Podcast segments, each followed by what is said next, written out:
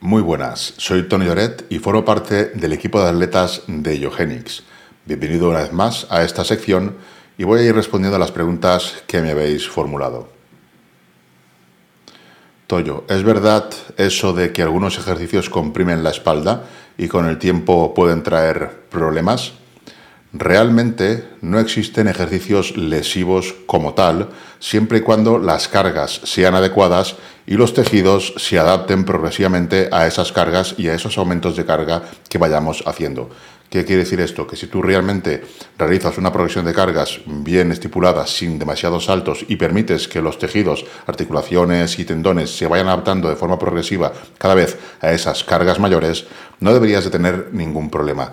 Ahora bien, hay extremos. Si, por ejemplo, mueves 300 kilos en peso muerto, mueves 250 en sentadillas y lo haces durante mucho tiempo, pues es probable que a la larga generes algún tipo de lesión. Aún así, si tu progresión es correcta, si permites que entre sesiones el tejido conectivo se recupere, no deberías tener mayores problemas. Una mala gestión de las cargas y querer subir demasiado rápido las cargas sin estar la estructura, el tejido adaptado a esas cargas mayores es lo que suele generar lesiones y problemas, así como la acumulación de fatiga que también es la culpable principalmente de todas las lesiones a nivel rotura de fibras y también lesiones tendinosas. ¿Cuánto de importante es comer después de un entrenamiento? Es importante ingerir proteína o un alimento con proteínas para que nos entendamos después de un entrenamiento. Esto es debido a que después de entrenar se genera un pico de síntesis proteica muscular, entonces para aprovechar ese pico lo más interesante es que añadamos aminoácidos, añadamos proteína en una comida o bien en forma de batido es importante. No es necesario que sea inmediatamente después de entrenar, pero sí a la hora o máximo dos horas nos interesaría o bien añadir un batido o bien añadir una comida que contuviera también proteína. De esa manera aprovechamos esa síntesis proteica muscular que si bien dura varias horas, ese pico puede durar hasta seis horas, la síntesis proteica miofibrilar, que es más específica del tejido contráctil, no dura tanto, es mucho más rápido, decae mucho más rápido. Además, cuanto más avanzado eres, antes de cae y más cuesta de conseguir esos picos. Así que la recomendación es que lo más interesante, después de entrenar, en cuanto puedas realizar una comida sólida, hacerla. O bien tomar un batido de proteína después de entrenar que genera un pico de síntesis proteica muscular y luego una comida sólida con, también que contenga proteína para mantener o volver a subir ese pico de síntesis proteica muscular. Sería lo más recomendable. ¿A qué promedio de presión se debe generar la oclusión para una correcta ejecución de este método? Hablamos del entrenamiento con restricción del flujo sanguíneo. Las bandas de oclusión tienen que ir en una escala del 1 al 10, un 6 en brazos y aproximadamente un 7 en las piernas. Es decir, una escala del 1 al 10 en la que el 1 es sin presión y el 10 es máxima oclusión o máxima presión, elegiríamos un 6 para los brazos y un 7 para las piernas. Esto de forma subjetiva se puede medir bastante bien. En cualquier caso, no tiene que haber ninguna molestia y mucho menos dolor con lo que sería la restricción del flujo sanguíneo. Así que es entrenar con, con cuidado, poner una presión que no sea excesiva y tener en cuenta que aunque la presión no sea exacta, unos niveles de presión de entre 5 y 7 van a generar el mismo eh, rango de restricción del flujo sanguíneo. Es decir, que porque aprietas más no vas a restringir más, pero sí que vas a tener más molestias. Y en cualquier caso, al principio recomiendo una presión moderada.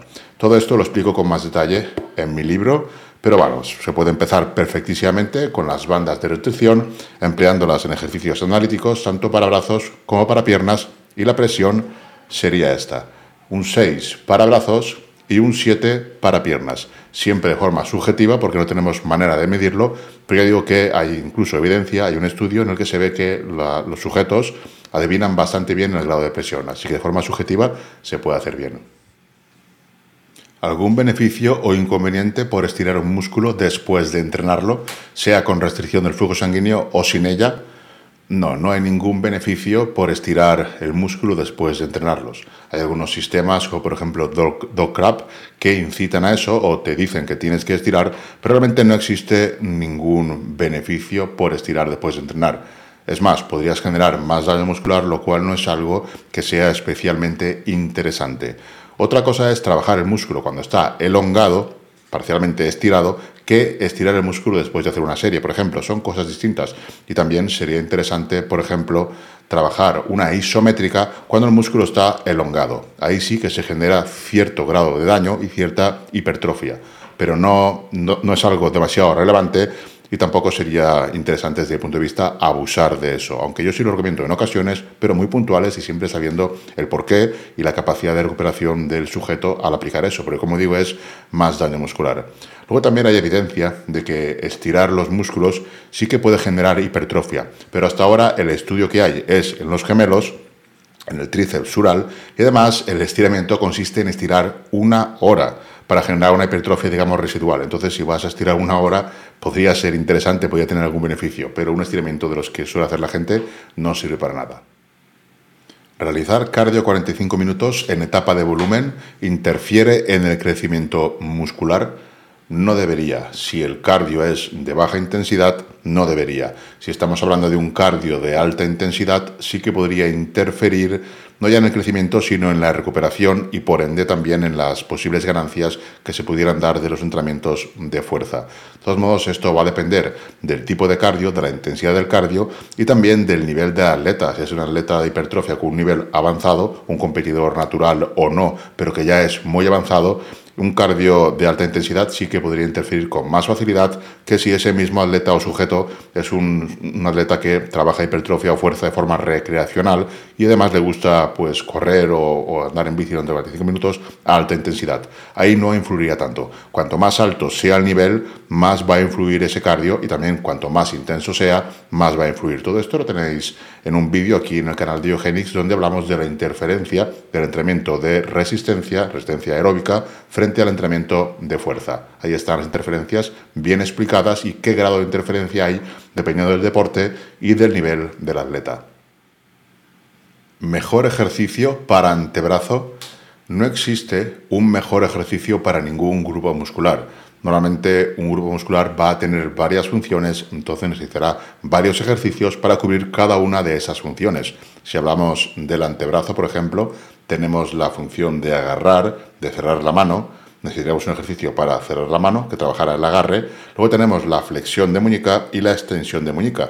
Por lo tanto, necesitaríamos un ejercicio que fuese de flexión de muñeca, con barra, con mancuernas, y otro de extensión de muñeca, que extendiera la muñeca. Entonces vamos a tener que tener tres ejercicios, agarre, flexión y extensión de muñeca. También tiene la función de rotar pero para rotación pues quizás no necesitamos ningún ejercicio. Lo que vengo a decir es que van a hacer falta más de un ejercicio para trabajar casi que cualquier músculo porque tienen varias funciones. En este caso me quedaría con un ejercicio de agarre, un ejercicio de flexión y un ejercicio de extensión. Sentadilla libre o guiada multipower. Pues la que más te guste, la que más mejor te vaya, la que más te divierta o la que más te guste. Ahora bien, si por ejemplo la sentadilla libre no te va bien, por el motivo que sea, puedes probar en sentadilla guiada, en jaca o en multipower. Si por ejemplo tu sentadilla libre es dominante de cadera, que cuando desciendes para poder tener una buena flexión de rodilla, eh, flexionas también la cadera, trabajas la cadera, entonces quizás te interese más una sentadilla guiada en multipower donde la cadera va a estar siempre en el mismo punto y por lo tanto va a ser una sentadilla más dominante de rodilla con más énfasis en el cuádriceps que si tú flexionas la cadera. Esa sería básicamente la principal diferencia y hacer una u otra va a depender de cómo es tu sentadilla. Si es más dominante de rodilla, con lo cual estaría bien y no necesitarías cambiar, o si es más dominante de cadera, con lo cual para enfatizar más los cuádriceps, quizá te interesaría o bien sentadilla hack o bien sentadilla en multipower. Es bueno para hipertrofia realizar la excéntrica y concéntrica de forma rápida. Vamos a verlo, vamos a analizarlo. Vamos a comenzar por la fase excéntrica. Es bueno realizar la fase excéntrica rápida. La fase excéntrica de forma rápida implicaría dejar la carga, implicaría perder toda la tensión en las fibras. Por lo tanto, para hipertrofia no sería lo más adecuado. Queremos esa fase excéntrica controlada para que continúe habiendo tensión mecánica y para que las fibras sigan trabajando. Por lo tanto, es interesante que esa fase no sea rápida, que sea controlada. Como todo, tiene excepciones. Si tú controlas en exceso la fase, también vas a generar más daño muscular porque la fase excéntrica genera más daño muscular. Si tú quieres potenciar, por el motivo que sea, en ese ejercicio la hipertrofia con la fase concéntrica, entonces puedes centrarte en la fase concéntrica y la fase excéntrica evitarla o no acentuarla por lo menos. Se puede hacer. Lo más óptimo sería una fase excéntrica controlada, pero como digo hay excepciones y también la hipertrofia que se da es diferente dependiendo de si es en la fase excéntrica o en la fase concéntrica. Si nos interesa más hipertrofia en grosor, nos interesa más enfatizar la fase concéntrica. Cuando queremos hipertrofia en longitud, añadiendo sarcómeros uno al lado del otro, nos interesa más enfatizar esa fase excéntrica. Dependiendo de lo que quieras, es interesante. Si buscamos hipertrofia sin más, es interesante que la fase excéntrica sea como mínimo controlado. Vamos a ver la fase concéntrica. Si es interesante que sea rápido o no dependerá del ejercicio y de los objetivos que tengamos con esa serie y al realizar el ejercicio de esa forma, con la concéntrica rápido. Si por ejemplo lo que buscamos son adaptaciones a nivel neural, sí que sería interesante realizar la concéntrica rápido o más rápido o lo más explosivo posible, porque al hacerlo de esa manera lo que hacemos es una mayor reclutación de unidades motoras de alto umbral ya desde el principio. Si tú coges la carga y la mueves con toda la potencia que puedas, aunque la carga sea menor de la que tú podrías mover, la fuerza que estás aplicando va a ser la máxima. Y de ahí que desde el primer momento haya una reclutación de motoras de alto umbral total y también una mayor activación de todas las fibras, aunque en realidad la carga sea menor. En ese aspecto estaría bien para tener adaptaciones a nivel neural y también adaptaciones de hipertrofia porque desde el principio estaríamos inervando todas las fibras que quedarían activadas y se empezarían ya a estimular. Ahora bien, si el ejercicio es, por ejemplo, un analítico o un ejercicio en el que queremos controlar inercias, realizar una fase concéntrica rápida no sería interesante porque la fuerza inicial de la primera parte del recorrido ayudaría a la segunda parte del recorrido y restaría tensión mecánica a la segunda parte del recorrido. Entonces, mm, para ejercicios analíticos no sería interesante. ¿Cuándo sería interesante? Pues, por ejemplo, en multiarticulares eh, pesados, hacer lo más rápido, explosivo posible. Sería interesante. Resumiendo, concéntrica explosiva o rápida es interesante para hipertrofia y la excéntrica rápida no es interesante. Es interesante que sea controlada. Pues hasta aquí el vídeo de hoy. Muchísimas gracias por llegar hasta el final. Manita arriba si te ha gustado el vídeo y suscríbete al canal de Yogenix porque no vamos a parar de subir vídeos y contenido que esperamos que sea de tu interés. Un saludo y hasta la próxima.